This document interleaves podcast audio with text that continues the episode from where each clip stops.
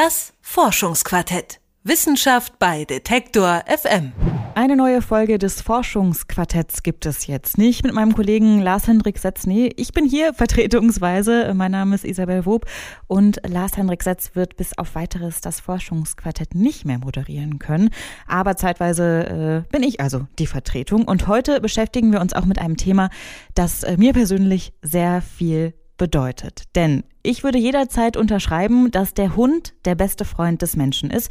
Ich bin mein ganzes Leben mit Hunden aufgewachsen, habe nie schlechte Erfahrungen gemacht und ich hatte auch immer den Eindruck, und das habe ich auch heute noch, dass die Kommunikation sehr gut funktioniert hat. Also zwischen meiner Mutter und unserem Hund und dann eben irgendwann auch mit mir und unserem Hund. Und mit dieser Annahme bin ich nicht alleine. Also wie äh, die Menschen meine persönliche Beziehung zum Hund einschätzen, weiß ich nicht. Aber generell würde ich sagen, Hunde lesen ihre Menschen regelrecht. Die Veterinär Veterinärmedizinische Fakultät in Wien, die forscht an genau dieser Kommunikation und daran, wie Hunde eigentlich lernen. Und dabei haben die Forscher eine ganz besondere Sache entdeckt. Hunde zeigen nämlich offenbar Überimitation. Das ist eine spezielle Art des sozialen Lernens und dieses Ergebnis, das ist ziemlich revolutionär, denn diese Überimitation, die kennt man bis jetzt eigentlich nur vom Menschen. Redakteurin Bernadette Huber ist auch Tiermedizinerin und außerdem selbst in ständiger Begleitung jetzt auch von ihrer Hündin äh, Frola, die ihr nämlich auf Schritt und Tritt folgt, auch ins Studio. Hallo Bernadette, hallo Frola. Hallo Easy und Wuff sozusagen für meine Hündin. Was ist das denn überhaupt, Überimitation? Vielleicht klären wir das als allererstes mal. Ja, das ist eigentlich ein soziales Lernen, wie du schon gesagt hast. Ähm, ein Mensch, vor allem Kinder, machen ein Verhalten nach, das ganz offensichtlich gar keinen Nutzen hat. Also in klassischen Experimenten dazu, da hat man zum Beispiel eine Süßigkeit in einer Box und die erste Handlung wäre dann, man streicht mit einer Feder an der Seite entlang. Die zweite Handlung, man hebt den Deckel und holt die Süßigkeit raus. Wenn man Kindern beides vormacht, dann machen die meist auch beides nach. Und mit der Feder die Box zu streichen, ist dann eine irrelevante Handlung, wenn man jetzt mal an das Ziel, die Süßigkeit denkt. Den Deckel anheben, das ist die relevante Handlung, die direkt zum Ziel führt. Ein Schimpanse zum Beispiel, der scheißt auf gut Deutsch auf diese Feder, der holt sich einfach immer direkt die Süßigkeit. Also ist der Schimpanse in dem Fall eigentlich viel schlauer als das Kind, was die Süßigkeit aus äh, der Dose rausholt. Warum machen Kinder das denn dann in dem Fall? Ja, genau das weiß man eben nicht so richtig. Es gibt zwei größere Theorien dazu. Entweder wir machen diese unnötige Handlung nach, weil wir sozial sind, irgendwie gefallen wollen, es dem anderen recht machen, was auch immer. Oder eben im Gegensatz dazu, man denkt vielleicht doch, die Handlung hat eine ganz rationale Relevanz, also ist nötig, um zur Süßigkeit zu kommen. Professor Ludwig Huber, der den entsprechenden Bereich an der Universität in Wien auch leitet, der heißt übrigens Clever Dog Lab, der hat mir das genauso erklärt. Also es gibt verschiedene Theorien darüber, warum Menschen überimitieren quasi. Entweder weil es eben eine soziale Funktion hat, äh, weil man sozusagen Normen übernimmt oder Konventionen. Das könnte also schon sehr früh angelegt sein. Aber es kann auch sein, dass sie es kausal anders interpretieren, also dass sie auch die erste Aktion kausal verstehen. Also es gibt da verschiedenste Theorien. Also die These der Forscher in Wien ist jetzt, Hunde zeigen eben diese Überimitation, genauso wie Menschen das machen. Menschenaffen hingegen tun das nicht, das hast du ja eben auch schon beschrieben. Das wäre ja logischerweise aber eigentlich unser nächster Verwandter im Tierreich. Ganz genau, das ist das Spannende daran. Eigentlich sind sich Verhaltensforscher deshalb auch einig, dass Überimitation ein rein menschliches Verhalten ist. Eben weil du sagst es, man versucht dann solche Lernweisen immer erstmal bei den Spezies, die uns verwandt sind, auch zu finden. Bonobos, Bonobos, Schimpansen. Und äh, bei all diesen, da ist die Art zu lernen mehrfach widerlegt. Zu Hunden, da gibt es schon vereinzelte Studien und die Ergebnisse aus den bisherigen kann man ja auch unterschiedlich auslegen. Meist ist es so, dass die Hunde Überimitation zeigen.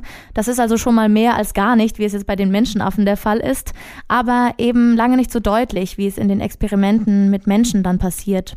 Und ja, jetzt eben die neuen Ergebnisse aus Wien. Ludwig Huber ist sich nach seinen Forschungsarbeiten jedenfalls ganz sicher, dass die Wissenschaft nochmal neu denken muss.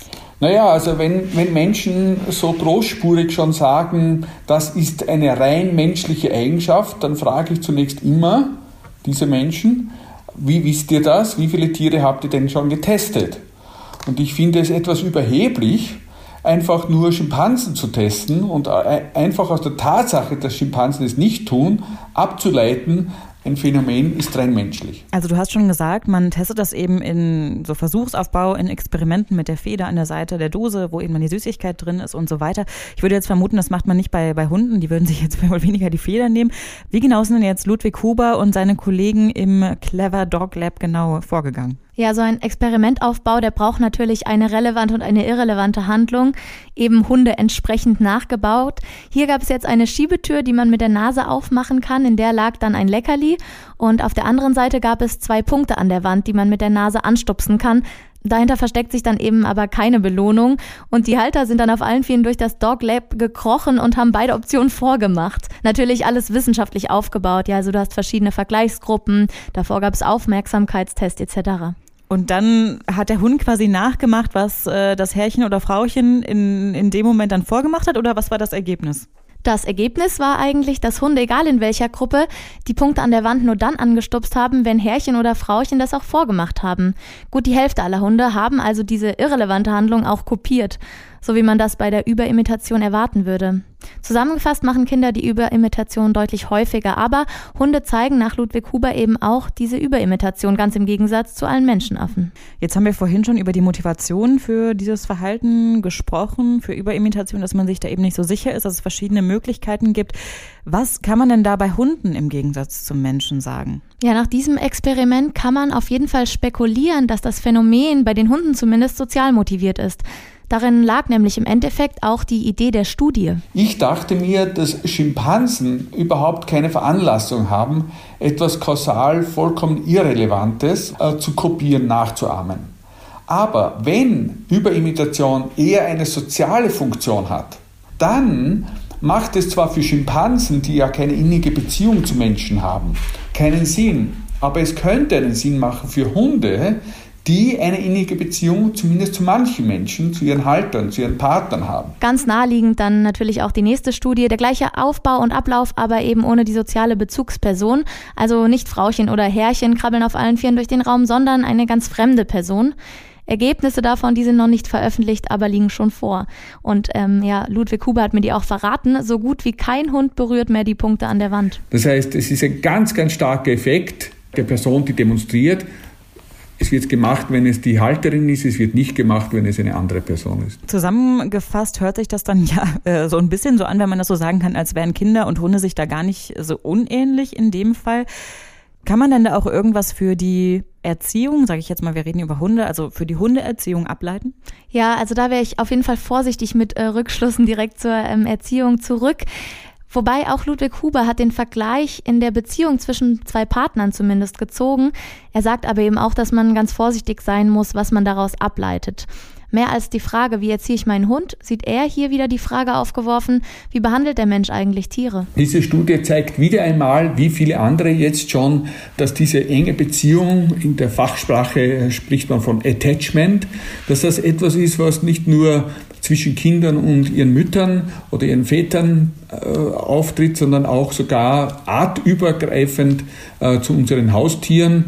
Und das ist also gerade für die große Frage der Mensch-Tier-Beziehung und der davon abgeleiteten Frage des Umgangs zu Tieren, der Tierethik insgesamt, ist das, glaube ich, schon ganz wesentlich. Das sagt Ludwig Huber, der herausgefunden hat, dass vielleicht auch Hunde Überimitation zeigen. Das ist ein Verhalten, das bisher eigentlich nur Menschen zugesprochen wurde.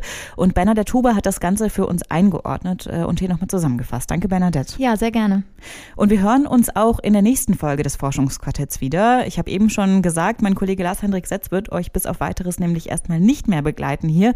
Und bevor mein anderer, sehr netter und kompetenter Kollege Christian Erl hier das Ruder übernimmt, müsst ihr mit mir eben Vorlieb nehmen. In der nächsten Folge des Forschungsquartetts beschäftigen wir uns dann im weitesten Sinne mit Museumsbesuchen, denn wir schauen uns genauer an, was eigentlich in unserem Gehirn passiert, wenn wir uns Kunstwerke anschauen. Sehr interessantes Thema. Ich freue mich auf jeden Fall schon auf die nächste Folge. Mein Name ist Isabel Wob und ich freue mich außerdem auch, wenn ihr das nächste Mal einschaltet. Tschüss, bis dahin. Das Forschungsquartett. Wissenschaft bei Detektor FM.